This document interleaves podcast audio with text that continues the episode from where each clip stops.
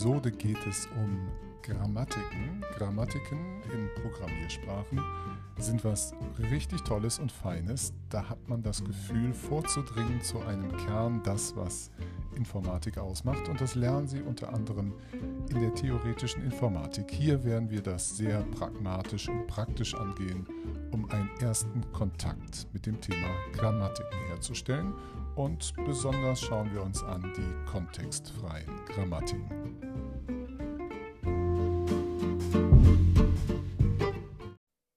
Der Begriff der Grammatik ist Ihnen ein ganz vertrauter aus der Schule und im Zusammenhang, wenn Sie natürliche Sprachen lernen.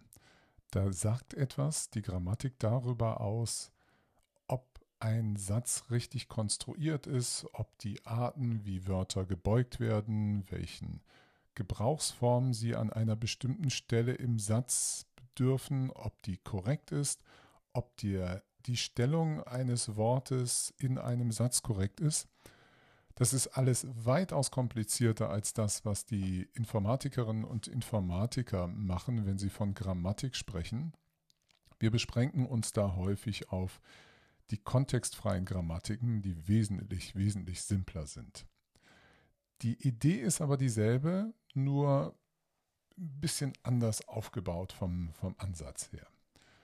Wenn ich Ihnen einen Text gebe, Text heißt also Buchstaben hintereinander gekettet, und dann möchte ich wissen, ist dieser Text ein gültiges Programm in einer Programmiersprache XY, also sagen wir zum Beispiel in Java, dann können Sie mit Hilfe der Grammatik entscheiden, ob diese Buchstabenfolge, der Text, zu dieser Sprache Java passt, ob er den Regeln entspricht, wie Java aufgebaut ist.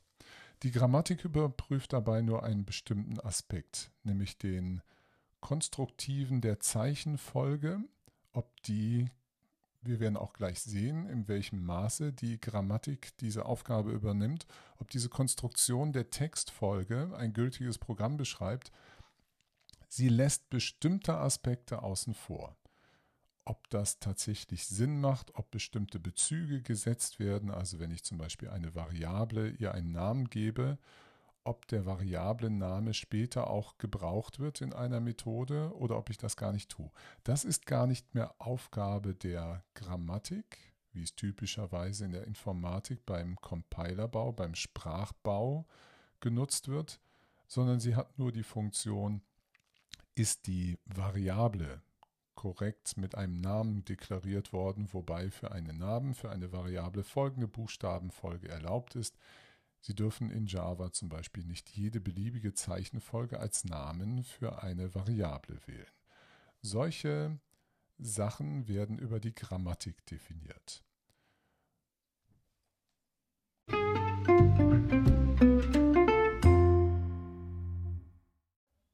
Da die Grammatiken ein Gebiet der theoretischen Informatik sind, ist es so ähnlich wie bei der Turing-Maschine, dass dort eine sehr formale mathematische Beschreibung gewählt worden ist, um zu klären und zu definieren, was eine Grammatik überhaupt ist. Also eine Grammatik G ist gleich einem Quadrupel. Das sind also ein Tupel mit vier Elementen. Tupel war diese Schreibweise, wo Sie vorne und hinten eine Klammer haben und sagen, das besteht aus vier Anteilen. Das können Sie als Informatikerinnen und Informatiker etwas vergleichen mit dem Konstruktor einer Klasse.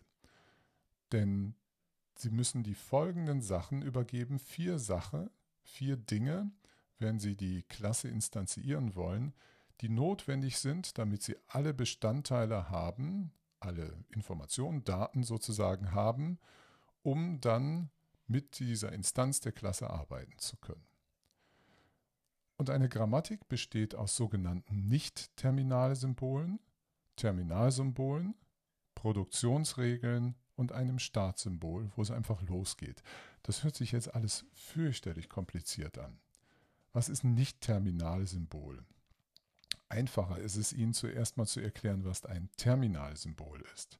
Terminalsymbole sind die Symbole, wo es ne, terminiert aufhört, wo die Auflösung der Grammatik Sie werden gleich feststellen, dass eine Grammatik so ein so ein Mechanismus ist, wo man Regeln auflöst, bis man zu den Terminalsymbolen vorgedrungen ist.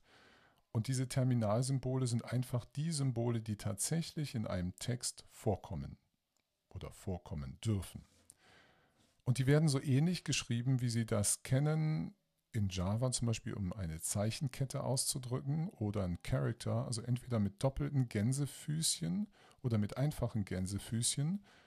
Meistens oben, sie werden auf dem Foliensatz, den Sie als Begleitmaterial wieder zu dieser Episode herunterladen können. Sie wissen, den finden Sie in den Show Notes. Da werden Sie sehen, es lag einfach, weil ich mit PowerPoint so gearbeitet habe. Das nimmt immer die Fußnoten, Gänsefüßchen unten und oben. Das können Sie aber halten, wie Sie wollen. Nehmen Sie also die Gänsefüßchen ganz einfach oben, so wie Sie das bei Java kennen. Das sind also die Symbole, wo es aufhört, wo der Text tatsächlich steht. Seine Elemente, die gebraucht werden können. Wenn ich also einen Satz hinschreibe, und ich möchte mit der Grammatik überprüfen, ob dieser Satz zu dieser Grammatik passt, diese Buchstabenfolge, dann sind in diesem Satz selbstverständlich nur die Terminalsymbole und über die Grammatik gucke ich, ob diese Abfolge der Terminalsymbole gültig ist und zu dieser Grammatik passt. Warum wird hier von Symbolen geredet und nicht von Terminalzeichen oder Einzelzeichen?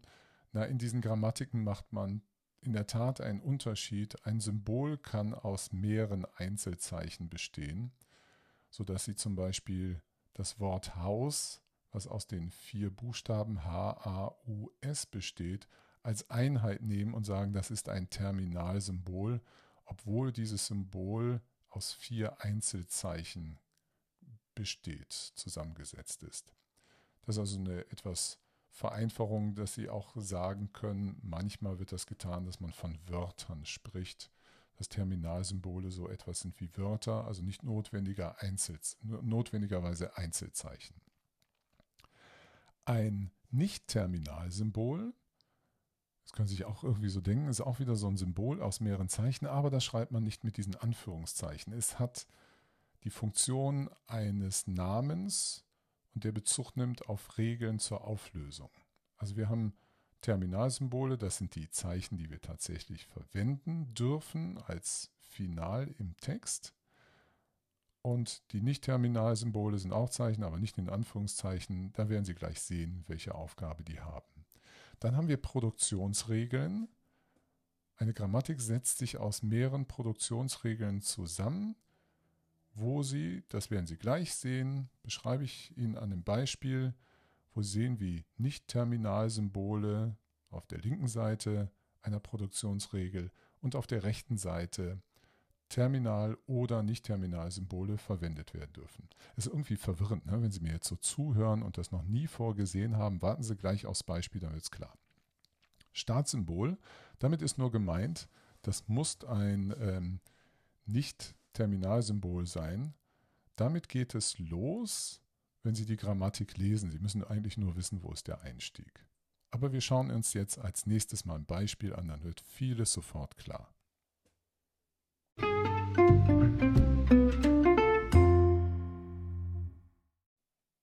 Ab jetzt machen wir das mal sehr pragmatisch. Was ist ein Bit? Das haben Sie schon bei mir in der Einleitung gelernt. Das ist entweder eine 0 oder eine 1. Und jetzt definieren wir einfach mal eine Produktionsregel mit genau dieser Aussage. Und wir geben der Regel einen Namen und wir sagen einfach Bit. Dann sagen wir Doppelpunkt und dann sagen wir, du bist entweder oder. Also dass das nicht, äh, Entschuldigung, das Terminalsymbol entweder 0, also Gänsefüßchen, eine 0 geschrieben, oder dafür schreiben wir einen Querstrich so ein ähm, Querstrich ist äh, ein bisschen missverständlich, einen senkrechten Strich. Und dann kommt das andere Terminalsymbol 1. Das ist also nichts anderes als die Aussage, es gibt eine Regel namens Bit und die besagt, ein Bit kann sein entweder der Text, ne, das Terminalsymbol 0, oder der Text mit dem Terminalsymbol 1. Damit haben wir eine formale Definition geschaffen, die Ihnen sagt, welche Texte sind gültige Bit-Texte. Wenn Sie also einfach nur das Zeichen A irgendwie auf ein Blatt schreiben, dann ist das kein gültiger Text zu der Grammatik, die nur eine einfache Regel hat, Bit. Natürlich ist dieser Regelname einfach sinnhaft gewählt, damit Sie als Mensch diese Grammatik verstehen und blicken, was das Ganze hier soll. Dem Computer wäre das egal, wir hätten statt auch Bit, hätten wir auch einfach das Ding Otto oder Petra nennen können, dann ist es uns nur nicht von seiner Bedeutung so leicht zugänglich, was mit diesem Namen gemeint ist. Es ist nämlich sehr schwer, sich dauernd zu merken, dass Otto eine 0 oder eine 1 ist oder Petra eine 0 oder 1. Ne, wir versuchen semantisch also bedeutungstragende Namen zu wählen. Also Bit, Doppelpunkt, Gänsefüßchen 0, senkrechter Strich, heißt Alternative wäre 1, auch wieder ein Gänsefüßchen. Jetzt erweitern wir mal die Grammatik und definieren, was ein Nibble ist. Wir schreiben also Nibble hin, N-I-B-B-L-E, Doppelpunkt. Der Doppelpunkt trennt einfach die linke Seite von einer Regel und die rechte Seite. Links steht also der Name der Regel, Name in Anführungszeichen, das ist nämlich der Name ist nichts anderes als ein Nicht-Terminalsymbol. Und auf der rechten Seite kommt jetzt irgendwas, das können Terminal- und Nicht-Terminal-Symbole sein. Und was ist ein Nibble? Ein Nibble besteht auf, aus 4 Bit. Das habe ich Ihnen auch in der Einführung zu diesen GDI-Episoden erzählt. Also schreiben Sie dahin Nibble, Doppelpunkt, Bit, ein kleines Leerzeichen, Bit, kleines Leerzeichen, Bit, kleines Leerzeichen, Bit. Warum habe ich das mit dem Leerzeichen gesagt? Nur damit Sie das 4 mal Bit, was Sie nebeneinander schreiben, also BIT, mit einem kleinen Abstand lassen und das nicht als ein Wort hinschreiben. Und damit ist also jetzt gemeint, ein Nibble besteht aus Bit, Bit, Bit, Bit. Und dann schauen Sie jedes Mal nach, was ist denn ein Bit? Das kann eine 0 oder eine 1 sein. Und jetzt haben wir also mit dieser Schreibweise festgelegt, ein Nibble ist eine Folge von vier Bits, wobei jede Bitstelle entweder 0 oder 1 sein kann. Damit ist also eine Kombination von 0, 0, 0, 0, also der Text aus den Terminalsymbolen 0, 0, 0, 0, ein gültiges Nibble. Oder auch der Text 0, 1, 1, 0 ist ein gültiges Nibble. Bei jeder Stelle, jedes Terminalsymbol lässt sich zurückführen auf das Bit und die vier passen zu der Regel Nibble. Jetzt definieren wir mal, was ein Byte ist. Sie ahnen schon, wie das jetzt geht. Byte schreiben wir auf die linke Seite, dann kommt der Doppelpunkt, also die Auflösung dieses Namens, dieser Regel. Und dann schreiben wir jetzt einfach hin Nibble, Nibble. Weil ein Byte besteht aus vier, äh, Entschuldigung, 8 Bit und das können wir mit diesen 2 mal 4er Gruppen machen, also Nibble, Nibble. Selbstverständlich hätten Sie auch hinschreiben können, Byte, Doppelpunkt, und dann schreiben Sie 8 mal da Bit dahinter. Natürlich, das geht.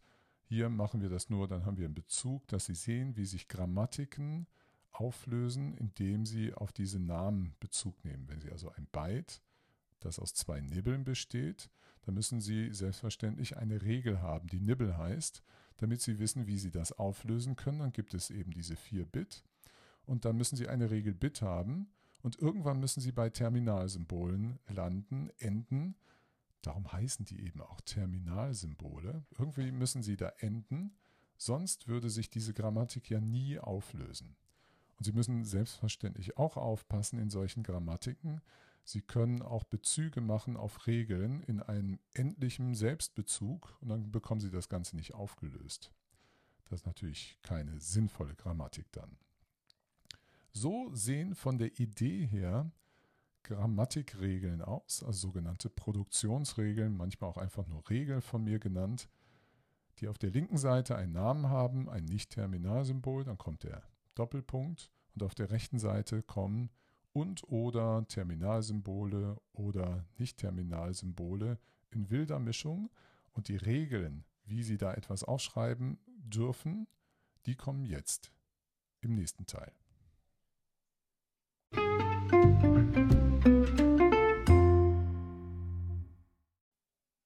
Die Art der Schreibweise, die wir für Grammatiken nehmen, Und die Elemente, die es da gibt, die nennt sich übrigens die Extended, also erweiterte Bacchus-Nauer-Form.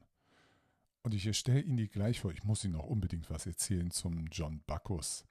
Also einer der beiden Autoren, dann gibt es noch den Peter Nauer, die haben sich diese Art der Schreibweise für Grammatiken ausgedacht. Und John Bacchus ist ein ganz bekannter und berühmter Informatiker, der ungefähr vor 100 Jahren geboren wurde, 1924. Er ist ein Amerikaner. Der hat noch bis ins Jahr 2007 gelebt, hat also ein hohes Alter noch genossen. Und der ist einer der ersten, äh, er ist der erste, der bei IBM das Team geleitet hat, um eine erste, die, die erste Hochsprache zu entwickeln, die es gab und die ist Fortran. Haben Sie vielleicht schon mal gehört? Wenn Sie Fortran können, können Sie damit heute noch gutes Geld verdienen. Es ist so eine der Programmiersprachen, die ist so gut gemacht worden, in die hat man sehr viel Geld investiert, gerade für numerische Berechnungen. Und äh, es gibt aber heute natürlich nicht mehr so viele Menschen, die diese Sprache beherrschen. Das ist so ähnlich wie mit COBOL, ist eine andere sehr alte Programmiersprache. Wer das noch drauf hat, und mit den Bibliotheken dort umgehen kann, kann sehr gutes Geld verdienen. Ist halt so eine Nische, wie das manchmal so ist. Und der ähm, John Bacchus hatte jetzt die Herausforderung, er wollte eine Hochsprache entwickeln. Warum hoch heißt das Ding Hochsprache?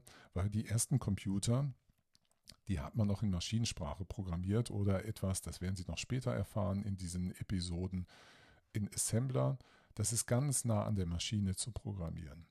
Das ist so dicht, dass es unglaublich mühsam ist, weil man der Maschine genau erklären muss, an welcher Speicherzelle man eine Anweisung hinterlegt, wo Daten in welchen Speicherzellen zu finden sind. Wenn man irgendwo hinspringen möchte im Programm, dann muss man genau abzählen, wie viele Zellen weiter, springe also 27 Zellen weiter und wehe, man hat das Programm geändert, dann war es vielleicht 28 oder 29 Zellen weiter.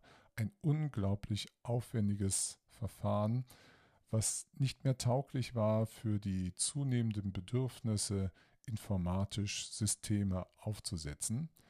Und sie, im Grunde ist das Programmieren ja nichts anderes als eine Konfiguration einer Hardware, eines Prozessors.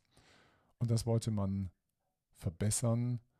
Und das war im Jahr 1953, dass ihn IBM, die International, ah, wie heißen noch, Büromaschinen, das war damals eine richtig große dicke Computerfirma, also die entstand da, ne? das sind ihre Anfangstage. Ich, ich greife eigentlich schon wieder vor, weil IBM ist dann später groß geworden.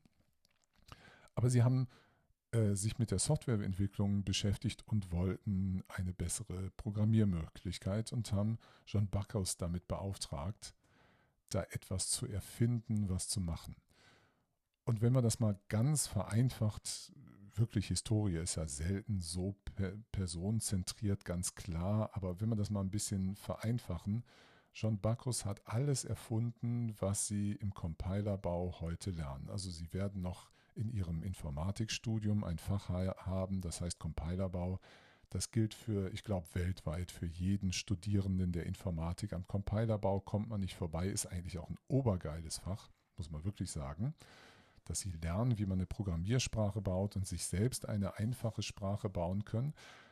Und dafür hat sich John Bacchus all die Werkzeuge und Mechanismen überlegt, die man so braucht. Also das, was sie dann eines Tages lernen werden im Compilerbau, wie man eine Sprache zerlegt, in welche Phasen man sie verarbeitet und dann das Maschinenprogramm, was der Computer dann braucht, rauswirft und ihm zu fressen gibt und zur Ausführung gibt, diese ganze Kette, das hat sich alles der John Bacchus ausgedacht. Und das ist natürlich beeindruckend, wie man so von Null so viel schaffen kann.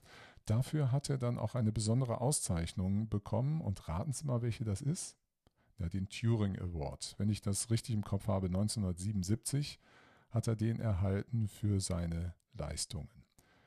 Und so hat er dann auch mit äh, Peter Nauer zusammen diese Sprache zur Beschreibung von Grammatiken erfunden, diese Extend, also erstmal die Bacchus-Nauer Form, die dann als erweiterte Bacchus-Nauer Form Verbreitung gefunden hat. Sie finden zum Beispiel, wenn Sie Java lernen oder wenn Sie Kotlin lernen, können Sie in den Spezifikationen zu diesen Sprachen finden Sie immer ein Kapitel zur Grammatik und da ist genau das so aufgeschrieben in der Art und Weise, manchmal mit kleinen notationellen ähm, Unterschieden, wie das uns ja, ausgedacht haben, Nauer und Bacchus. So, jetzt aber mal zurück zu dem, wie das tatsächlich aussieht. Wir haben eben schon gesehen, dass ich geschrieben habe und Ihnen gesagt habe, ein Nibble besteht aus Doppelpunkt Bit, Bit, Bit, Bit. Da haben wir die Sachen einfach nebeneinander gestellt. Eigentlich ist da gedacht ein, eine Operation wirksam, die sich Konkatenation oder Verkettung nennt. Also das ist ein Nibble, wird verkettet aus dem Text, der sich durch Auflösung von Bit ergibt und Bit und Bit und Bit. So kommt es dazu, dass zum Beispiel die Terminalfolge 1100 ein gültiges Nibble ist. Diese Verkettung, also Hintereinanderstellung von Einzelzeichen oder besser gesagt von Symbolen. Dann gibt es, was Sie auch schon kennengelernt haben, eben in dem Beispiel, dass Sie sagen, Bit ist entweder das Terminalsymbol 0 oder das Terminalsymbol 1. Und wie haben wir das gemacht? Mit diesem senkrechten Strich. Der steht also für die Alternative, der sagt, entweder gilt die linke Seite von mir oder die rechte Seite. Dann, was wir noch nicht gehabt haben, aber in einem Beispiel gleich besprechen werden, ist die Optionalität, also optional. Das heißt, wir schreiben ein Terminalsymbol oder ein Nicht-Terminalsymbol hin und setzen da eckige Klammern rum. Und dann heißt das, dass diese, ne, das Terminalsymbol oder Nicht-Terminalsymbol zur Anwendung kommen kann, aber nicht muss. Es ist also optional. Das ist der Begriff für kann, muss aber nicht. Dann haben wir noch die Wiederholung. Wenn wir also geschweifte Klammern um ein Terminal- oder Nicht-Terminal-Symbol setzen, dann heißt das beliebig oft kann dieser, diese Regel, dieses Symbol zur Anwendung kommen, eben auch keinmal. Also daran denken, Wiederholung heißt nicht einmal mindestens und oder mehrfach, sondern es darf keinmal sein oder auch mehrfach, das heißt beliebig oft. Dann gibt es noch die Gruppierung und das ist einfach die runde Klammer. Die braucht man manchmal, um klarzumachen, äh, weil zum Beispiel diese Alternative, wenn Sie mehrere Sachen haben, zum Beispiel schreiben Sie A, B, senkrechter Strich C, also der Strich war zwischen B und C, dann ist ja nicht wirklich klar, ist A und B eine Einheit und dann oder C oder wollen Sie, erst kommt ein A und dann kommt ein B oder C. Dafür brauchen Sie die runden Klammern, um deutlich zu machen, was Sie da wollen. Auf dem Material, was ich Ihnen ähm, mit dieser Episode ausliefere, finden Sie auch noch so ein paar Hinweise, dass das mit den Klammern, ob die nötig sind oder nicht. Also wenn wir normalerweise einfach Konkatenation, also die Verkettung hinschreiben, zum Beispiel A, B, C, können Sie da Klammern schreiben, müssen Sie aber nicht, die sind in Anführungszeichen umsonst wirkungsfrei. Ja, und das, Sie müssen also, das werden Sie aber intuitiv sehr schnell rauskriegen. Sie nehmen einfach Klammern, wo es mehrdeutig wird und nicht ganz klar, wie der Zusammenhang ist.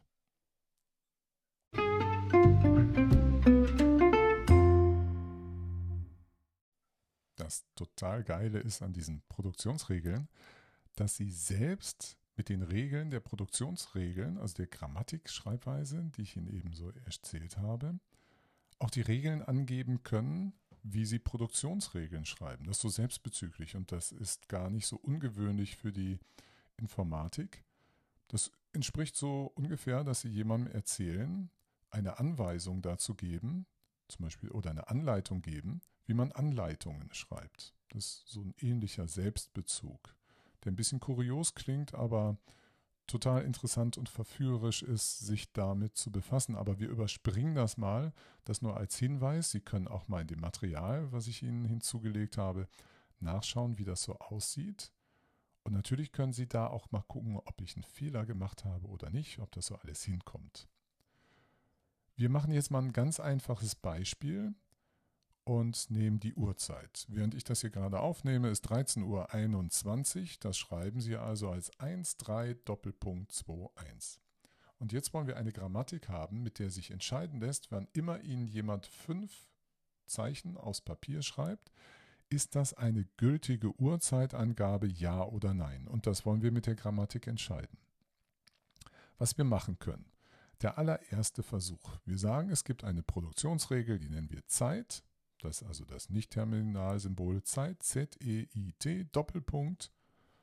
Und jetzt machen wir uns den Job mal super, super simpel und sagen, naja, die Uhrzeiten, so viele sind das gar nicht. Wir haben 60 Minuten pro Stunde. Es gibt am Tag, wenn das diese Uhrzeitangabe von 0 bis 23 Uhr, es gibt also 24 Stunden. 24 mal 60 sind, na, wissen Sie es, 1440. Ich könnte das ja eigentlich hinschreiben, ist zwar ein bisschen ätzend, aber machen wir das mal. Also können wir sagen, die Zeit, Doppelpunkt, ist jetzt wieder in Gänsefüßchen 00 Doppelpunkt 00. Gänsefüßchen oben. Oder die Alternative, unser senkrechter Strich, es ist 00 Doppelpunkt 01. Oder es ist 00 Doppelpunkt 02. Oder Sie verstehen schon, wohin der Gag läuft, bis Sie angekommen sind bei 23 Doppelpunkt 59. Also ich müsste eigentlich sagen 23 Doppelpunkt 59. Dann haben Sie also 1440 Terminalsymbole dahingeschrieben, alle als Alternative, um zu definieren, was die Uhrzeit ist. Das können Sie machen, aber ist, naja, sind, wir, wir sind ja wieder unter uns, ne? Es ist ein bisschen dämlich, oder?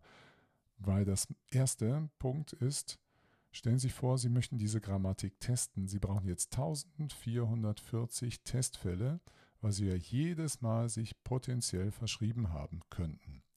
Das ist das Erste, was selten dämlich ist.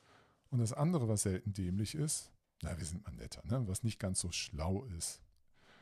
Was nicht ganz so schlau ist an dieser Stelle, ist, dass sie Struktureigenschaften nicht ausgenutzt haben. Was meine ich mit dieser komischen Ausdrucksweise? Sie wissen, dass die Minuten nur laufen von 00 bis 59. Die 60 ist nicht mehr drin. Aber der Aufbau ist für diese für die Minuten und die Stunden auf ähnliche Art und Weise beschränkt und in einer bestimmten Art und Weise verknüpft. Also die Minutenstelle ganz hinten von der 0 bis 9 kann nur Bit verknüpft werden mit einer Ziffer von 0 bis 5. Und die Stunden, bei denen ist das so, dass wir entweder vorne eine 0 oder eine 1 stehen haben und dann steht an der zweiten Stelle eine 0 bis 9. Also das sind die Uhrzeitstunden von 0 Uhr bis 19 Uhr.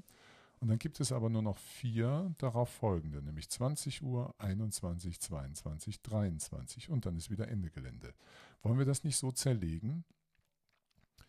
Das wäre dann der Versuch auszunutzen, dass es einen bestimmten Aufbau gibt in dieser ganzen Systematik, wie die Uhrzeit dargestellt ist. Dann wird es ein bisschen schwieriger, sich das Ganze auszudenken, aber das versuchen wir mal im nächsten Schritt.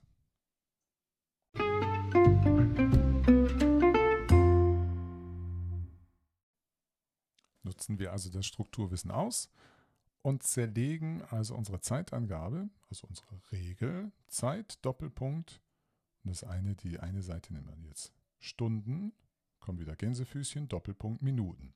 Also die Portionsregel Zeit unterscheidet eine Regel Stunden, Doppelpunkt Minuten. Jetzt müssen wir also Minuten und Stunden definieren. Bei den Minuten haben wir schon gesagt, von der Idee her ist das ganz einfach. Die erste Ziffer bei den Minuten, also die links stehende Ziffern in einer Minutenangabe, die immer zweistellig ist, die läuft einfach von 0 bis 5 und die zweite Ziffer von 0 bis 9. Wir schreiben das jetzt mal probehalber. Ich nutze den englischen Begriff Digits 0 bis 5 und Digits 0 bis 9. Also die Minutenregel, Minuten Doppelpunkt, Digits 0 bis 5. Dieses bis mache ich mit einem Minuszeichen und Digits 0 bis 9. Das ist also die Konkatenation aus diesen zwei Digits, das ergibt die Minutenangabe.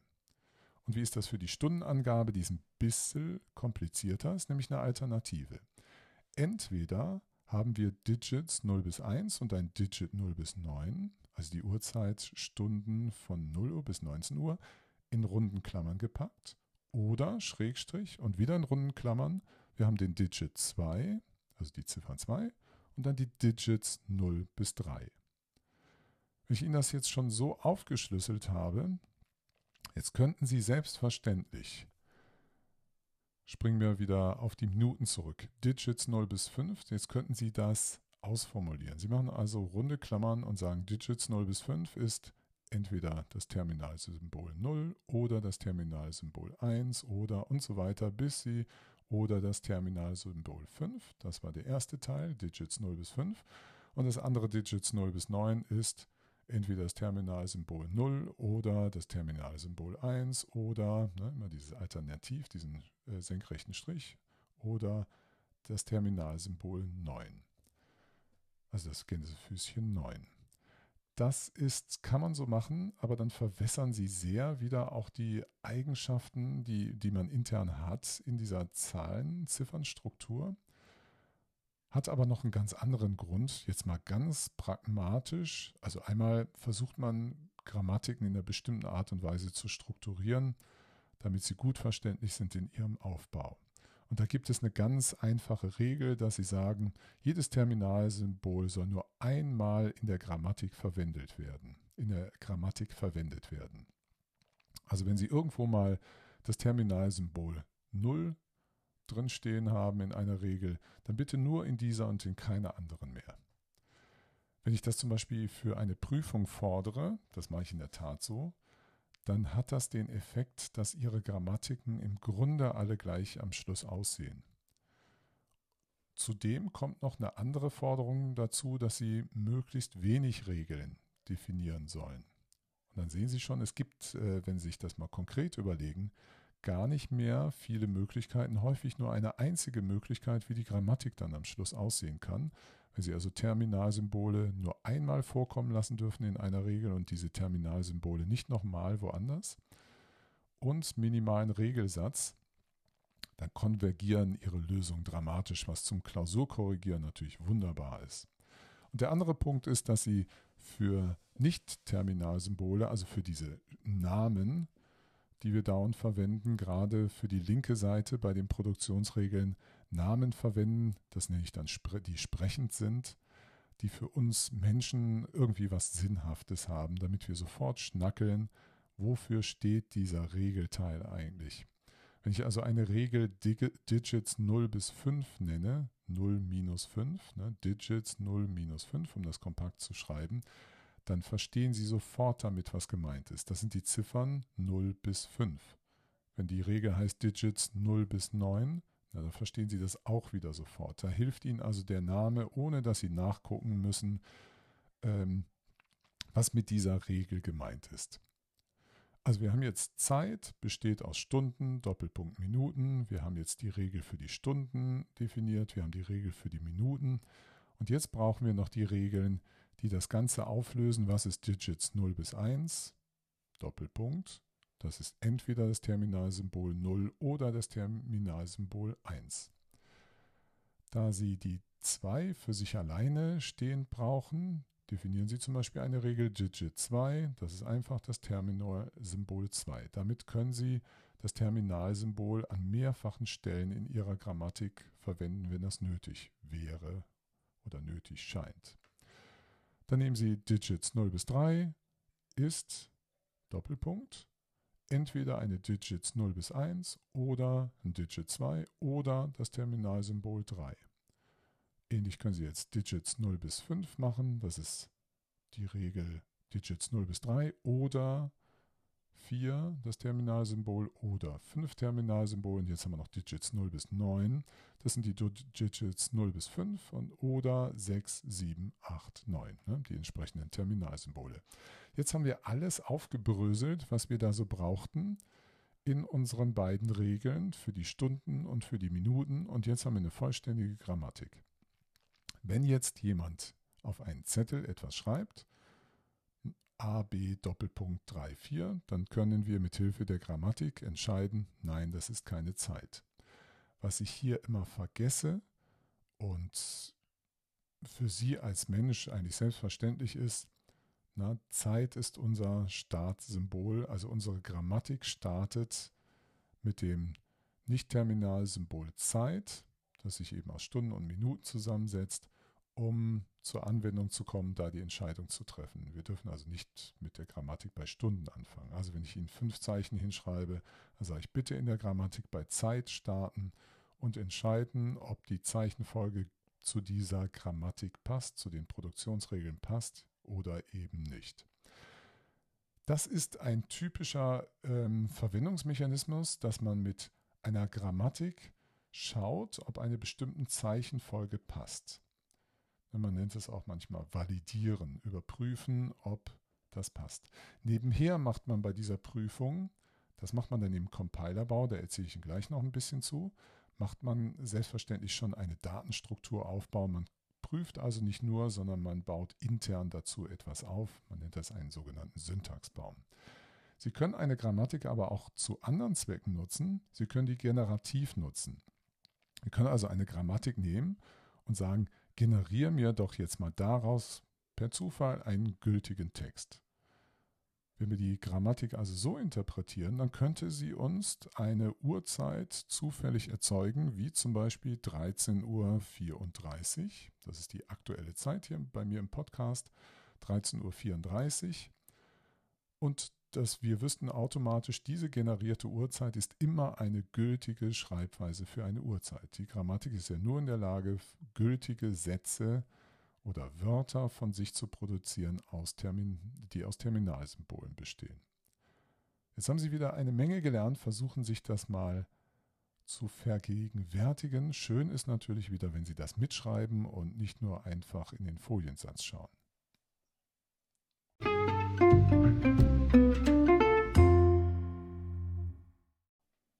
Man kann mit ähm, einer kontextfreien Grammatik unglaublich viel beschreiben und gut beschreiben. Und wir wechseln mal zu einem neuen Beispiel, nehmen wir Datumsangaben. Das würde ich Ihnen mal empfehlen, auch als Übung zu machen. Also ein Datum, was aus zwei Stellen für den Tag, Punkt, zwei Stellen für den Monat, Punkt, vier Stellen für das Jahr besteht, dafür eine Grammatik zu schreiben. Und Sie dürfen sich das natürlich nicht zu simpel machen, weil Sie wissen, es gibt für bestimmte Monate gibt es 30 Tage, für andere Monate gibt es 31 Tage und das können Sie sehr schön in einer Grammatik auch berücksichtigen, dass diese Abhängigkeit zum Ausdruck gebracht wird. Wo Sie aber Ihre Grenzen finden, das ist bei einem Datum, wie es auch dieses Jahr es gab, den 29.02.2020. Also wenn wir ein Schaltjahr haben, und das dafür, dazu führt, dass ausnahmsweise, nicht wie es in ungefähr drei Viertel der Fälle der Fall ist, dass wir nur den 28.02. haben und keinen 29. In einem Viertel der Fälle haben wir den 29. Diese Überprüfung für den 8. oder 29. gibt es selbstverständlich nur für den Februar. Das hängt aber wiederum ab von dem Jahr 2020. Sie wissen vielleicht noch so aus der Schule, es gibt so eine grobe Regel, ja, kriege ich die gerade richtig zusammen? Ich habe sie, äh, können, sie, können Sie sonst auch nachlesen auf Wikipedia. Also eine, eine Jahreszahl muss durch vier teilbar sein, dann ist sie potenziell ein Schaltjahr. Das ist aber nicht der Fall, wenn die Jahreszahl durch 100 teilbar ist, dann ist es kein Schaltjahr, aber doch wieder, wenn es durch 400 teilbar ist. Ich glaube, so war die die Regel. Schauen Sie es aber im Zweifel nochmal nach. Also eine durchaus ähm, kompliziertere Art der, der, der Aufschlüsselung, was diese Jahreszahl ist. Und was Sie jetzt natürlich um Gottes Willen niemals machen werden, eine Grammatik aufzuschreiben, wo Sie all die Jahre schon vorberechnet haben, in denen es Schaltjahre gibt und diesen Sonderfall dann berücksichtigen. Stellen Sie sich mal vor, die Menschheit, die löscht sich jetzt nicht aus auf diesem Planeten und der ist, sind noch viele, viele Jahre, ähm, stehen ihr noch bevor in die Zukunft. Dann gibt es ja vielleicht irgendwann mal das Jahr 10.000 oder das Jahr 12.000. Wollen Sie die Grammatik bis in alle Ewigkeit fortschreiten? Also das können Sie komplett knicken. Die Frage ist selbstverständlich, dann wird man sich noch immer an dieses Schaltjahrkonzept ähm, halten wenn wir ganz, ganz viele hunderttausend Jahre in die Zukunft gehen, völlig wurscht. Sie verstehen den eigentlichen Punkt. Die Grammatik ist eigentlich nicht mehr in der Lage, eine kontextfreie Grammatik, also eine, das ist eine Grammatik, die mit dem Regelwerk der Extended Bacchus-Nauer Form zu beschreiben ist, die ist nicht mehr in der Lage, solche Sonderfälle abzudecken. Und das ist der feine Grenz, das ist die feine Grenzziehung, die zwischen Syntax und Semantik unterscheidet. Was meint man mit Syntax? Syntax ist das, was Sie durch also einen Regelsatz beschreiben und zerlegen können. Also diese 29.02.2020, da könnte eine Syntax sagen, ja, das ist ein gültiges Datum, ich muss das akzeptieren, das 30.02. wäre es definitiv nicht mehr. Aber ich kann nicht entscheiden, ob der 29.02. für dieses konkrete Jahr wirklich gültig ist oder nicht. Das würden wir delegieren an einen Formalismus, der mächtiger ist als das, was wir mit einer kontextfreien Grammatik, also mit unseren Produktionsregeln hinschreiben können. Das müsste dann ein Berechnungsformalismus sein, der diese Division durch 4, durch 100 und durch 400 durchführen kann und rausfindet, ob das nur ein Schaltjahr ist oder nicht. Und dann die Kontrolle macht, ja, das Datum ist gültig für diesen besonderen speziellen Fall. Diese feine Linie Syntax versus Semantik ist also eine, die davon abhängt, welche Fähigkeiten ich einer Grammatik zuschreibe, einen Text in seiner Zeichenfolge, in seiner Zeichenkettenfolge zu verstehen und zu analysieren. Letztlich bleibt ein Computer immer ein formales System, das heißt, ein Computer ist immer ein, ein Symbole manipulierendes System. Sie erinnern sich vielleicht auch da an den Einstieg, den wir hatten bleibt also immer ein zeichenbasiertes Umgehen, Form, ne? formales System mit der Form der Zeichen zu arbeiten. Es gibt halt nur die Trennung, dass man sagt, was ist mit einem bestimmten einfachen Regelsatz zu regeln, der einfacher ist als die, na, genau die Turing-Maschine. Also gibt es eine Grammatik-Beschreibungsweise, die einfacher ist als die Turing-Maschine, mit der ich sagen kann, diese Zeichenfolge ist gültig oder nicht. Das ist der syntaktische Anteil. Und alles, was darüber hinausgeht, wird zum semantischen Anteil. Die Grenze ist also durchaus versch äh, verschiebbar. Ich habe Ihnen dazu nochmal einen ähm, ur relativ alten Blogpost von mir, das ist schon über zwölf Jahre alt, zur Syntax und Semantik ähm, verlinkt. Den haben ganz, ganz viele Menschen schon gesucht. Als ich wegen der DSGVO meinen Blog abgeschaltet habe, erstmal ist das wieder in den Keller gegangen. Ich weiß gar nicht, ob der immer noch so viel gelesen wird. Ganz viele Studenten haben mir schon ähm, auf diesen Beitrag geantwortet, den nochmal klar macht, diesen Unterschied zwischen Syntax und Semantik ähm, und diese Art der, der Grenzverschiebung. Das hat auch damit zu tun, wenn wir mal auf die sogenannte Chomsky oder Chomsky-Hierarchie gehen. Da sind die ähm, Ausdrucksstärken von Grammatiken sortiert worden in eine sogenannte Hierarchie, die beginnt Informatikerin typisch mit der Nullzählung. Eine Grammatik vom Typ Null ist eine Phasenstrukturgrammatik. Das ist ein starkes Wort. Nehmen Sie es mal ganz simpel, das ist eine Grammatik, die eine Turing-Maschine bedarf, um zu entscheiden, ob ein Satz, ne, ein Text, eine Zeichenkettefolge zu dieser Grammatik gehört oder nicht. Das ist also der leistungsfähigste Mechanismus, den man überhaupt haben kann, um mit einem formalen System zu rechnen, die Turing-Maschine. Dann gibt es noch die kontextsensitiven Grammatiken. Das ist die Grammatik von Typ 1 nach dieser Hierarchie von Chomsky. Die kontextsensitiven sind die, die auf der linken Seite unserer Produktionsregel nicht nur ein Nicht-Terminalsymbol stehen haben, sondern die können auch noch ein Terminalsymbol. Sie geben also an, in welchem Zeichenkontext gilt eine Regel. Ne, darum heißt es kontextsensitiv. Diese Arten von Grammatik können ein bisschen mehr, ist aber auch nicht ganz so einfach mit der Verarbeitung. Darum haben die meisten Grammatiken sind kontextfrei, mit denen sie in der Informatik beim Programmiersprachenbau so arbeiten. Meistens. Ne? Es gibt manchmal so fließende Übergänge. Das ist die Grammatik vom Typ 2. Und die sind schon ziemlich mächtig, damit kann man vieles sehr gut ausdrücken. Sie werden vielleicht sogar an manchen Stellen überrascht sein, was damit schon alles geht. Und dann gibt es noch eine primitivere, also mehr beschränkte Form von Grammatikregeln, die heißen dann reguläre Grammatik und das ist eine Grammatik vom Typ 3. Wenn Sie zum Beispiel aus Programmiersprachen reguläre Ausdrücke kennen, die heißen so, ne, weil sie zu diesen regulären Grammatiken gehören, mit denen können Sie eben nicht das machen, was wir mit den kontextfreien Grammatiken können. Sie sind da beschränkter in der Fähigkeit. Und das wird zum Beispiel beim sogenannten Compilerbau dafür genutzt, dass man mit einer regulären Grammatik bestimmte Wörter rausfindet, die, da haben wir auch schon mal kurz drüber gesprochen, Literale heißen. Das sind in Programmiersprachen diese Vereinbarungen für, für Schreibweisen, die direkt ein Datum markieren. Also wenn Sie in einer Programmiersprache eine 0123 hinschreiben, dann weiß Java, aha, das ist ein Zahlenliteral, nämlich ein Integer in Oktalkodierung. Die führende Null weist das aus. Wenn Sie die führende Null wegnehmen, dann ist es in Dezimalschreibweise. Und dann weiß es sofort, welches Datum das ist, also welche Zahl das ist und von welchem Typ.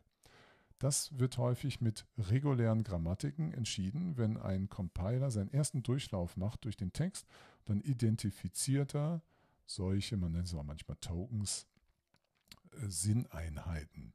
Und dann kommt eine kontextfreie Grammatik drüber, die darüber läuft und schon mal entscheidet, ist der ganze Aufbau der, des, der Textdatei mit den etwas größeren Sinneinheiten zu dieser Konvention der Grammatik von Java passend, zum Beispiel, wenn wir Java nehmen. Und daran wird dann entschieden, ist das ein Java-Programm. Und dann in der nächsten Stufe der Verarbeitung werden ähm, Querbezüge sichergestellt. Das könnte man in Teilen mit kontextsensitiven Grammatiken machen. Die sind aber doch wieder so eingeschränkt, dass man das dann lieber direkt alles das checkt, was man danach braucht, wenn man eine kontextfreie Grammatik drüber laufen ließ. Und die interne Darstellung, wenn Sie eine kontextfreie Grammatik nehmen, wenn Sie so eine, ja, schon ein bisschen mit Informatik sich befasst haben, dann kriegen Sie vielleicht eine Idee, dass dahinter so eine Art Baumstruktur steckt. Baumstrukturen nennt man Datenstrukturen, die wie so ein umgedrehter, ne, draußen hier aus meinem Fenster schaue ich gerade, sehe ich eine schöne Birke vor mir, das ist ein Baum, wenn Sie den umdrehen, dann wäre die Wurzel oben und dann würde sie sich über dieses Astsystem es verzweigen und dann hätten Sie immer mehr Verzweigung, Verzweigung runter und am Schluss wären die Blätter. Diese Art von Aufbau als Datenstruktur nennt man einen Baum und das passiert, wenn Sie einen Text durcharbeiten mit einer kontextfreien Grammatik und die Regelnamen auf der linken Seite als Ankerpunkte nehmen, dann ergibt sich eine Struktur, wenn Sie, wie, Sie diese, wie dieser Text aufgebaut ist, dass Sie daraus entnehmen können über diese Baumstruktur, welche Regel hat hier wo gegriffen. Und mit dieser Baumstruktur werden dann Abgleiche gemacht sind zum Beispiel die Namen konsistent verwendet. Also wenn Sie irgendwo eine Klasse namens zum Beispiel Auto verwendet, also eingeführt haben, wird dann irgendwo auch diese Klasse tatsächlich genutzt, existiert die weiter im Text. Oder wenn Sie zum Beispiel den New-Operator zur Instanzierung einer Klasse nehmen, dann muss ja irgendwo diese Klasse auch existieren. Das sind also die ganzen Abhängigkeiten, die auch noch geprüft werden. Und erst wenn das der Fall ist, dann gibt ihr, ähm, ihr Compiler, ihr Übersetzer den Code sozusagen frei und macht dann die Übersetzungsarbeit, überträgt das in Maschinensprache oder bei Java in den Code der Java Virtual Machine. Das ist der sogenannte Java Bytecode. Das ist also ein ähm, aufwendiger Prozess, der durchlaufen wird. Und das, ne, kurzer, kurzer Haken nochmal zurück zu ähm, John Bacchus, das hat er so alles schon im Blick gehabt und sich überlegt. Die Chomsky-Hierarchie ist eine Hierarchie. Es gibt auch noch Leute, die haben andere Grammatikformen und Regelformen. Die sind jetzt aber hier mal für unseren Bedarf nicht so entscheidend. Das Schwierige ist, wenn Sie in diesem Corona-Semester mit mir arbeiten, dass wir ja so Tests machen, die auf Moodle stattfinden, automatisiert Überprüfung von solchen Aufgaben mit Ihnen zu machen. Wir müssen mal gucken, wie wir das hinkriegen. Lernen Sie diese Sache unbedingt, schauen sich diese Produktionsregeln an, verstehen Sie die. Ich muss mir noch austüfteln, wie ich das beste Testformat dazu finde. Ja, ich hoffe, das war eine interessante Episode für Sie. Halten Sie sich fit, Bleiben Sie gesund und wir hören uns wieder.